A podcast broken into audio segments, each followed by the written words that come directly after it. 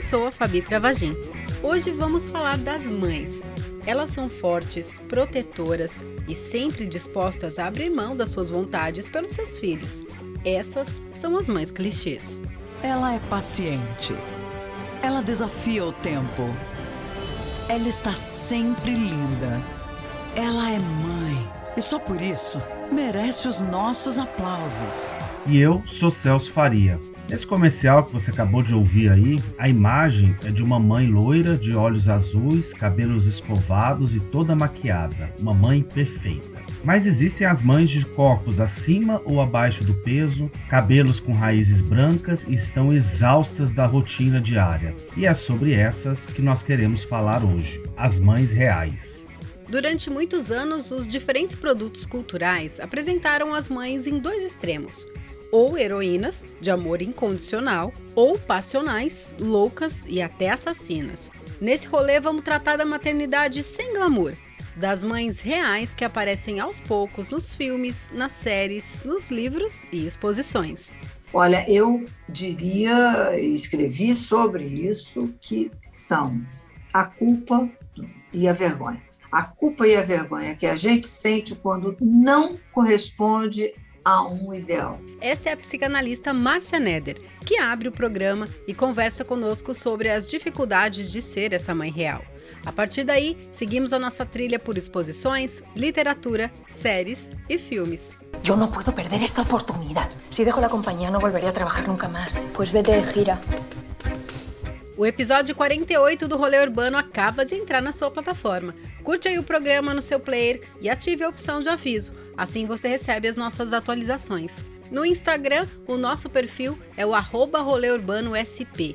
A gente também tem um tocador lá no eurbanidade.com.br e estamos também nas principais plataformas: Apple Podcast, Google Podcast, Deezer, Spotify e agora a gente chegou na Amazon Music. É só pedir para Alexa. Alexa, tocar o podcast Rolê Urbano. Aqui está Rolê Urbano em Amazon Music.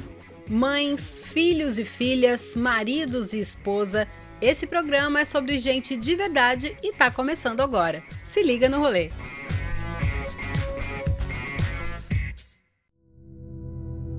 A maternidade é mais um dos elementos do machismo estrutural. Elas são responsáveis pela reprodução biológica que envolve a gestação, o parto, a amamentação e, consequentemente, os cuidados com a criança. Assim, estão determinadas a se ausentarem dos lugares públicos, que, por sua vez, é de dominação masculina. Desde Madame Bovary de Gustave Flaubert ao determinante livro O Segundo Sexo de Simone de Beauvoir, filósofos e romancistas analisam a livre escolha da maternidade, tanto pela possibilidade do uso de métodos contraceptivos, quanto na elaboração de uma nova construção social de uma mãe normal, sem clichês. E ao observar tudo isso, inclusive no seu consultório, a nossa convidada de hoje escreveu o livro Os Filhos da Mãe: Como Viver a Maternidade Sem Culpa e Sem o Mito da Perfeição. É isso, Celso? É isso aí, Fabi. A Márcia Neder é psicanalista de formação, tem pós-doutorado e doutorado em psicologia clínica aqui pela PUC de São Paulo. Seja bem-vinda, Márcia.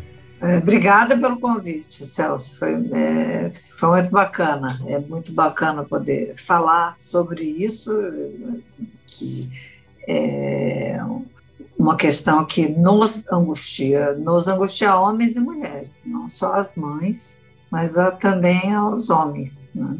Hoje a gente está falando aqui sobre as maternidades e as mães que são reais, né? E a gente viu aí que nos seus livros você vem trabalhando, principalmente nesse seu último livro, essa questão do mito da perfeição da maternidade. Conta pra gente por que, que esse tema da maternidade menos romantizada te interessou? Qual o motivo que te levou a escrever sobre isso? Em primeiro lugar, o fato de eu ser mãe os meus conflitos, a minha experiência com a maternidade, quer dizer, eu sou mãe e também ser filha. Eu sou filha, né? Sou filha de uma mãe, como toda mulher que é mãe, como todo mundo, né? Também filho da mãe. A gente vive turbulências, a gente vive questões, conflitos e que tem a ver também com o que eu já venho pesquisando há algum tempo, algumas décadas, né? Que é o que significa ser mulher que, que significa, o que, que é isso de ser feminino? que é essa tal da feminilidade. Bom, e quais são as queixas que as mães trazem mais ali no seu consultório quando são vistas assim, como heroínas? Como todo ideal, o doído é que ela própria se vê assim.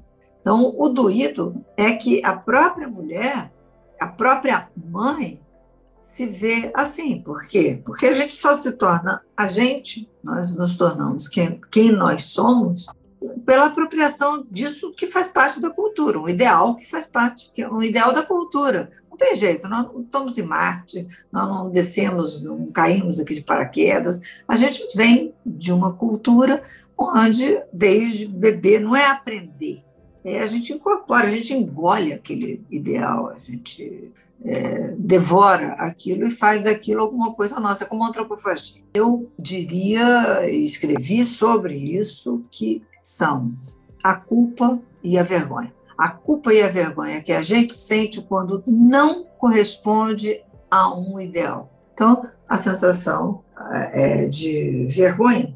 Né? Vergonha e culpa são os sentimentos mais lancinantes nessa situação. E a pandemia, de alguma forma, também potencializou essa, essa crise aí das mães, mulheres, né? Para a mulher pesou mais isso? O que você acha? Verdade, excelente você ter lembrado disso. Eu escrevi um artigo em janeiro e, e eu coloquei como, fra, como título do artigo a frase de uma das pessoas, de uma das, das mães, que diz assim: aquele monte de carne, kkkkkk. O ano terminou e eu terminei, e eu acabei medicada, eu terminei medicada, né? Como é que foi? Como é que foi 2020? eu terminei medicada. Sim, por mais que tenha ali a descrição desse, muito interessante, porque por mais que você tenha a divisão, a tal divisão, mas a, a a, a, o filho, é, mãe, a mamãe, mãe, terminei de fazer pipi, mãe, terminei de dizer que, mãe, estou com fome, mãe. Então, foi uma sobrecarga, assim, foi, foi um peso muito grande, por mais que tivesse uma disponibilidade do, do homem presente. No livro, no, nos Filhos da Mãe, acho que no, num dos últimos capítulos, no, talvez no último capítulo, eu trate exatamente dessa questão. A nossa cultura, particularmente a nossa sociedade brasileira, não aceita o homem, e ali eu tenho vários exemplos, não aceita o homem é, presente nessa idade tenra. Lá embaixo, pode depois, depois ele entra.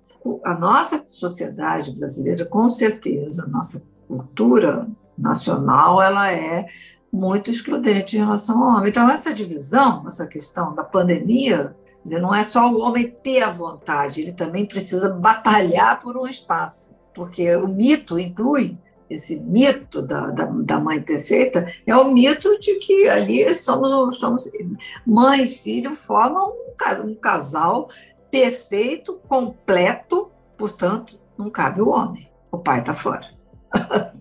É, é interessante a gente observar que o homem, até quando faz alguma coisa, como lavar a louça, trocar a fralda, considera-se como um cara que ajuda, né? E não como um corresponsável pela organização da casa.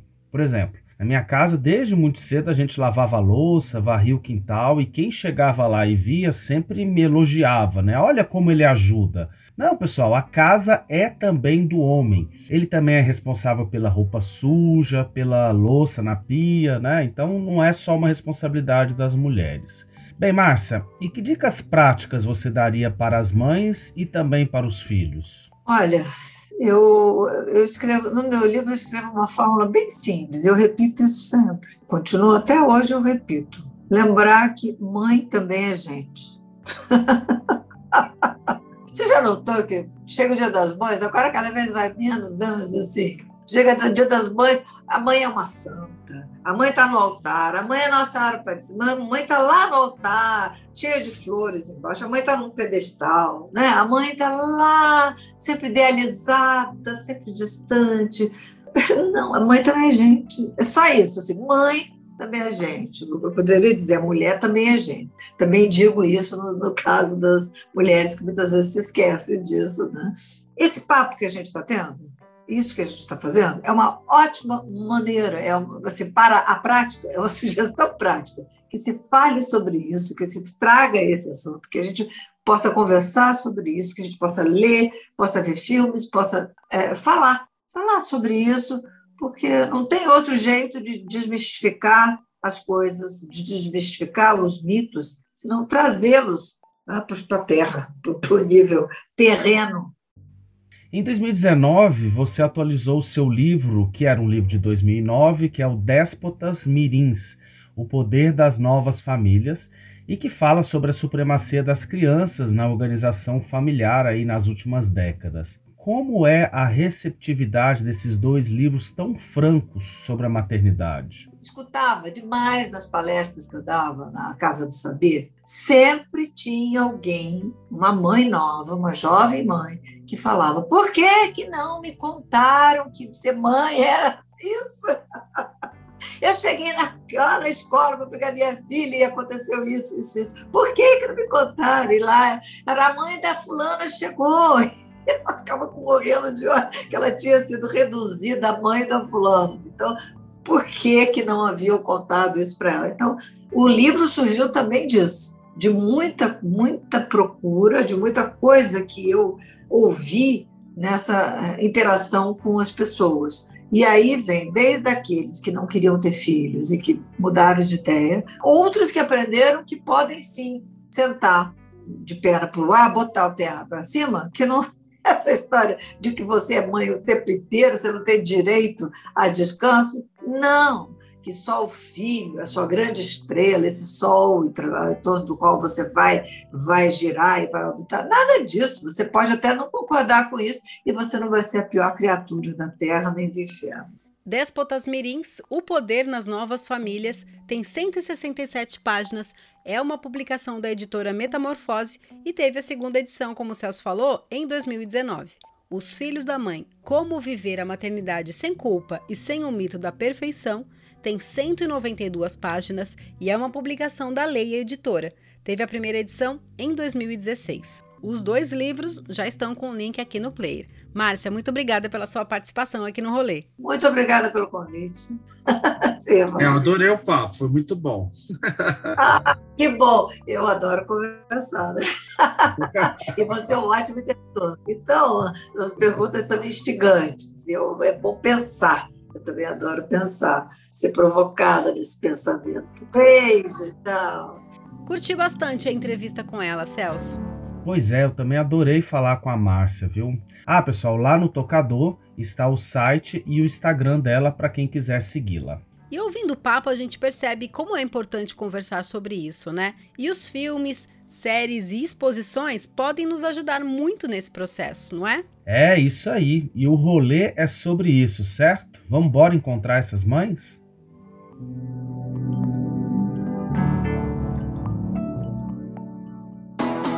Fechamos esse quadro ao som de Jussara Marçal.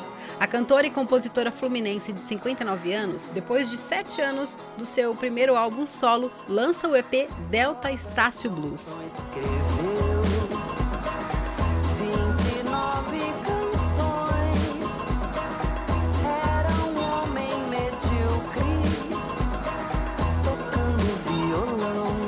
Uma música que recebe o mesmo nome da coletânea. Se prepare para ouvir muitos samplers, sintetizadores e guitarras num disco que já é considerado antológico pela crítica especializada. Alguns anos e.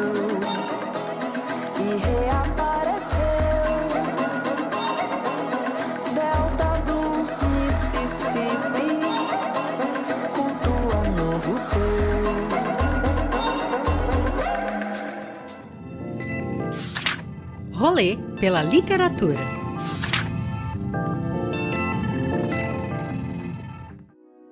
Será que esta noite terei o tempo que tanto ansiava? A chance de pensar em paz, preparar a comida sozinha, ser um corpo sozinho? Esse é o trecho do livro Raiva da escritora norueguesa Mônica Isaac Stuen. A protagonista é uma mãe de gêmeos de 4 anos, de uma garota de 8 e um pet. E aí ela cuida da limpeza da casa, da comida da família, das bagunças, da ida aos médicos, da compras de supermercado e até vai à reunião de pais na escola. E ainda, para tudo piorar, o marido está chegando cada vez mais tarde em casa. Esgotada, Raiva é um título perfeito para uma mãe real. O coração bate acelerado e ameaçador no corpo. O sangue ferve. Eles chegam perto demais. Eles demandam muito. Jamais se saciam do meu cada vez mais diminuto eu. Mesmo exausta entre os cochilos dos filhos, a mãe reconhece o amor à prole e que deveria aí ser mais paciente. Assim, é essa persona que nos interessa aqui hoje, né? Das genitoras complexas, humanas, ora irritadas e ora amáveis. O livro da Mônica, pessoal, é editado na Noruega por Karl Hove Knesgauer, o rei da autoficção e que a gente já falou aqui em um dos nossos primeiros programas. O livro foi lançado lá em 2018 e chegou aqui no Brasil em julho deste ano, de 2021, pela editora Rua do Sabão. Tem 308 páginas e a tradução é de Leonardo Pinto Silva.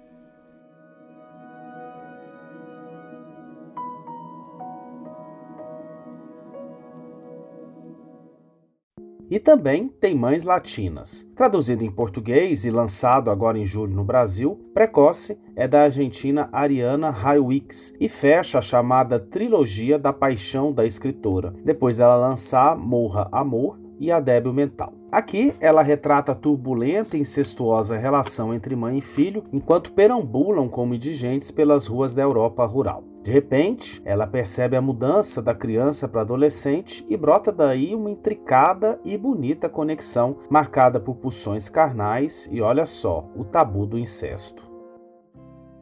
Subo a escada com seus pés pendurados e balançando. O deixo cair um pouco antes de chegar. Não consigo mais te carregar. Grandalhão, seu corpo é o dobro do meu. Enquanto se veste de costas para mim, Olho do alto as pedras com pintinhas claras entre as pedras brancas. Entramos no carro amassado e vou embora. O ponteiro no máximo, ele enjoado por causa da velocidade. A porta fechada do liceu, batemos e gritamos como dois desajustados. A Bedel olha feio para nós através do vidro. Acostumada, abre. Ele desaparece pelos corredores. Sempre penso que sai pelo outro portão para matar aula. A Ariana explora uma relação que vai muito além da maternidade e que tem a ver com a fome e também a sobrevivência. Ao depender dos programas sociais, se livrando da polícia, das assistentes sociais, embora sempre estejam ali os dois personagens centrais cuidando um do outro. Precoce ainda trata de temas que estão aí na ordem do dia, como imigração, trabalho ilegal e o racismo.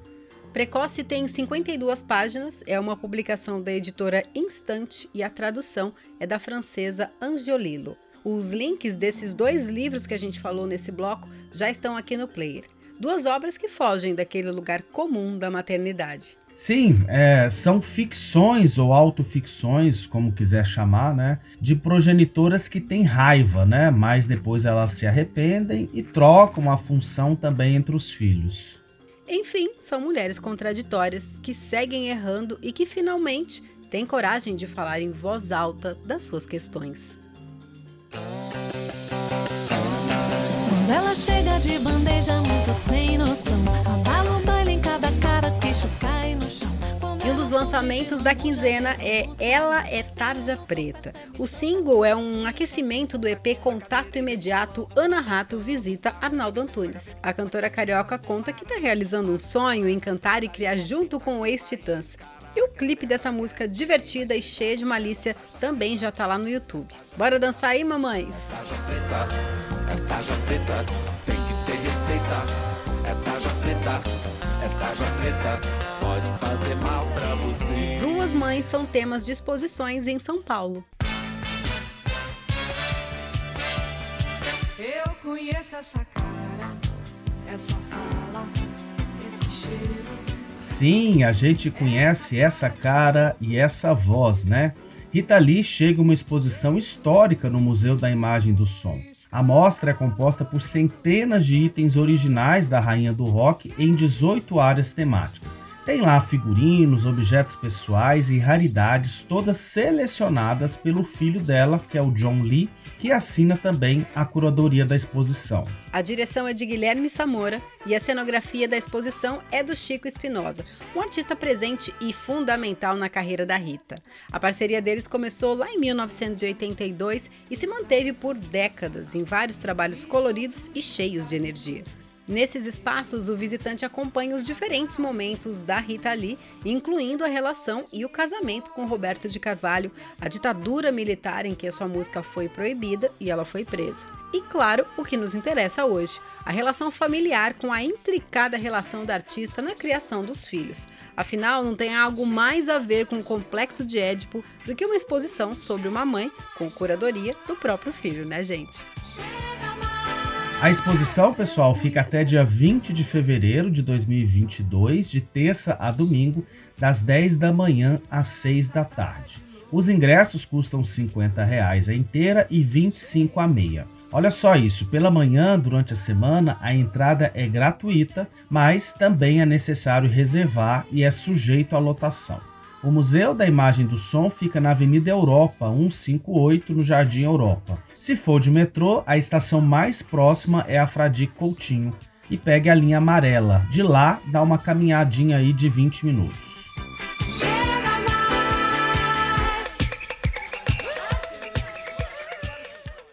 Eu lembro muito bem que quando ela chegava em casa, na favela, a gente esperava que ela trouxesse comida, lógico, né?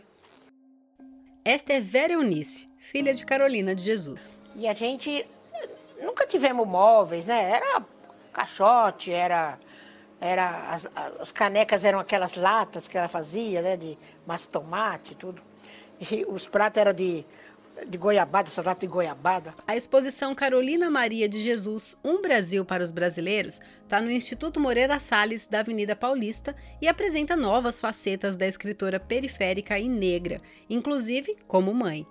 A mostra tem 15 núcleos temáticos que vai desde a infância na cidade de Sacramentos, em Minas Gerais, à vida pós-abolição e também a chegada a São Paulo, com a repercussão internacional dos seus livros escritos em sobras de cadernos. Conhecida por obras icônicas como O Quarto de Despejo, de 1960, e Casa de Alvenaria, de 1961, e tantos outros, a exposição ela reúne então 300 itens, né, entre seus manuscritos, fotografias, vídeos e matérias de jornais como o Cruzeiro, Folha de São Paulo e até o New York Times. A exibição de fotos tem como objetivo mostrar uma mulher muito além daquela costumaz é, da escritora cabisbaixa de cabelos presos por um lenço branco. E assim, para ampliar a narrativa visual sobre a escritora, a curadoria convidou artistas contemporâneos para trazer novas leituras sobre ela.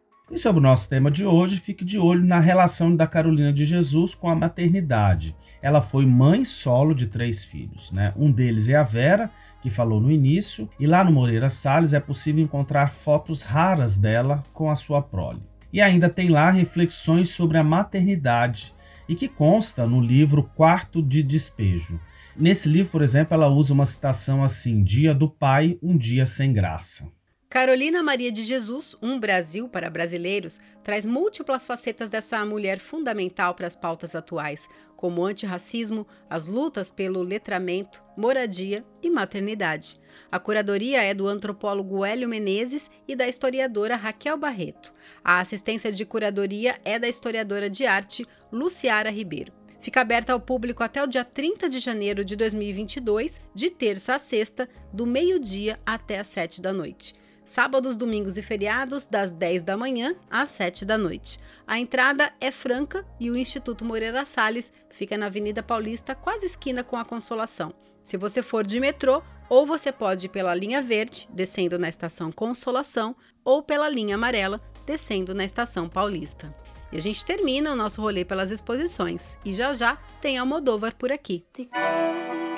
Mas me perdoe, eu não vou poder ficar Não leve a mal que não é falta de querer. E encerramos esse quadro ao som desse forrozinho gostoso da cantora Agnes Nunes. A voz doce e poética traz na melodia lembranças da mãe Cida e a saudade da sua terra. O single e o clipe, que foram gravados na Bahia, antecedem o lançamento do primeiro álbum da carreira da artista, que é esperado para novembro. A música já está na playlist do Rolê Urbano no Spotify. Rodopiando ao som passo é doído, meu amor. Eu não queria, eu tenho que lhe deixar. I don't want to go to sleep yet. Of course you don't want to go to sleep yet. We're not going to go to sleep, okay? How about we just stay awake and I'll sing a song. Okay. Sandman is waiting to deliver me my dream. E esta é Cenas de um Casamento, minissérie da HBO e HBO Max inspirada numa minissérie sueca homônima de 1973 de Ingmar Bergman.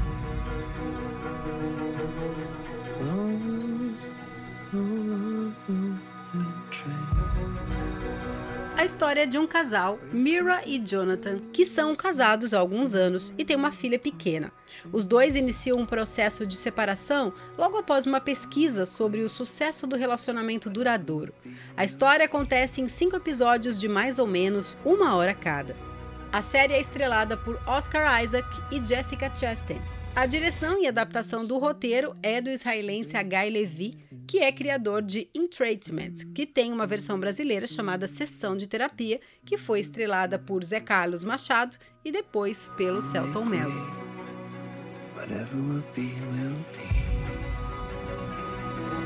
Bom, há de se dizer que Cenas de um Casamento é uma DR de mais de 5 horas, viu? Então prepare-se para muita falação, com alguns momentos bem interessantes. A primeira delas é a inversão dos papéis do original do Bergman, né? Assim, Mira é que mantém a família, enquanto Jonathan fica em casa cuidando da filha, já que ele é um acadêmico. Na minha opinião, a série até deveria se chamar mais Cenas de uma Separação diante das questões que vão aparecendo a partir do segundo episódio. Daí, questões com quem fica com a filha, qual dia irá com a mãe ou com o pai, as relações com o novo parceiro, quem fica com o quê, dão certa ressonância para quem já passou por esse lugar solitário e melancólico de entre, né? Entre o casamento e a separação. Já em relação à maternidade, o segundo capítulo é um prato cheio, ou seja, ela decide seguir a carreira fora dos Estados Unidos e propõe deixar a filha com o pai. Então, essa inversão com o original e o papel social da mãe imediatamente faz bastante sentido aqui, né, para o que a gente está falando hoje, incluindo até uma decisão conjunta do casal de aborto. Eu adorei a série e realmente o segundo episódio tem muito a ver com as mães complexas, né? A Mira, em certo momento, pergunta por que, que ela não pode seguir a sua carreira deixando a criança com o pai, já que os homens vivem fazendo isso.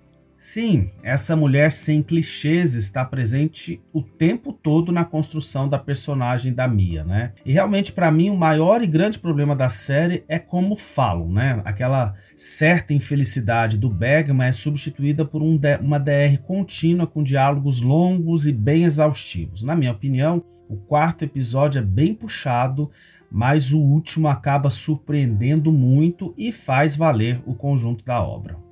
Sabe, Celso, eu curti também aquela coisa de mostrar os estúdios e os sets de filmagem antes de começar os episódios. É, eu gostei bastante também disso, viu? Sabe, isso funciona como um dispositivo de anticatarse ou anti-ilusionismo. Isso é muito comum, sabe, Fabi, no teatro, de ter o ator em cena antes de entrar na pele da personagem, por exemplo.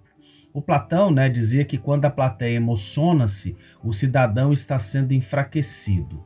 Depois o Brecht parte daí para criar o teatro épico, ou seja, quando a gente percebe que aquilo é realmente uma ficção, então nos ajuda a se distanciar da cartaz, permitindo uma melhor reflexão de tudo que é dito. Então, quando a gente assiste alguma coisa, sai a emoção, o espectador passa a observar tudo com a sua razão, o que possibilita então a verdadeira reflexão de quem assiste. Enfim, eu adorei a série, eu indico muito e eu gosto inclusive desses diálogos longos, né, que retrata muito bem o drama de cada uma das partes, da parte da Mira, da parte do Jonathan e, e esse drama é retratado com muita sensibilidade.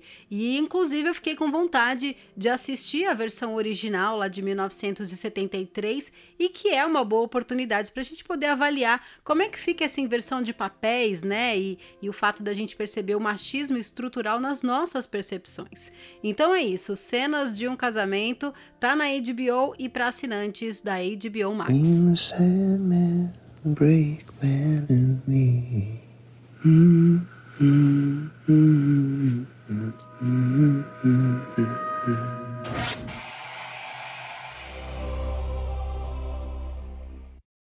E volta ao universo feminino, a maternidade e a família, o intenso Pedro Almodóvar. A mí me encanta la idea de tener un hijo contigo, Yanis, pero no sé si puedo permitírmelo ahora. No es cuestión de si podemos permitírnoslo. Es cuestión de que ya está aquí. O trailer já começa assim: Penélope Cruz dando à luz ao bebê e em bravata com o pai da criança, interpretado por Israel Elehande. A história, pessoal, é de duas mulheres que dão à luz no mesmo dia e no mesmo hospital. Uma com uma gravidez planejada, interpretada pela Penélope, e a outra uma adolescente que engravidou por acidente. Assim, as duas se aproximam, tendo a maternidade como elo. Yo no puedo perder esta oportunidad. Si dejo la compañía no volveré a trabajar nunca más. Pues vete de gira. Va a ser muy morena como tú. Es muy morena. En caso de duda, la única solución es hacerse una prueba. Yo no tengo dudas. Pero yo sí. Ya, mi amor, ya está. Cada vez la veo más étnica, ¿eh? Yo solo me acosté con Arturo. Pues tú esa de tu padre. O filme foi todo gravado na pandemia e estreou no Festival de Veneza no início de setembro desse ano. Madres Paralelas teve prêmios aquém do esperado. Apenas Penélope Cruz levou de melhor atriz. O longa já causou furor e boas questões sobre a internet antes da sua estreia oficial. O cartaz do filme, que mostra um mamilo derramando uma gota de leite, foi censurado pelo Instagram por desrespeitar as regras de uso da rede. E logo depois foi liberado com um pedido de desculpas insosso da empresa que integra o grupo Facebook. O que por sua vez deu aí pano para manga para discutir as limitações, as incongruências e a ditadura dos algoritmos das redes sociais. Questões do cartaz resolvidas, o que importa agora é que o filme, como diz Almodóvar, é sobre mães reais e de verdade. E Fabi, foi depois de ler a sinopse desse filme que pintou o tema aí da nossa trilha de hoje, sabia? Almodóvar sempre nos provocando, né?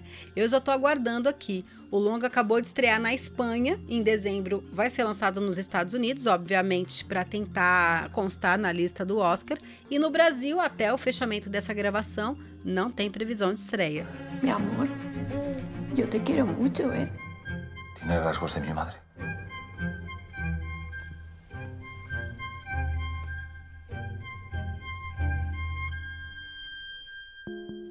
E assim a gente está chegando ao fim do nosso 48º episódio, tratando hoje de como o machismo precisa ser sepultado por meio dos mitos da maternidade. E nessa perspectiva, numa visão de antimachismo, é preciso compreender que a responsabilidade da prole não é apenas da mulher, né, pessoal?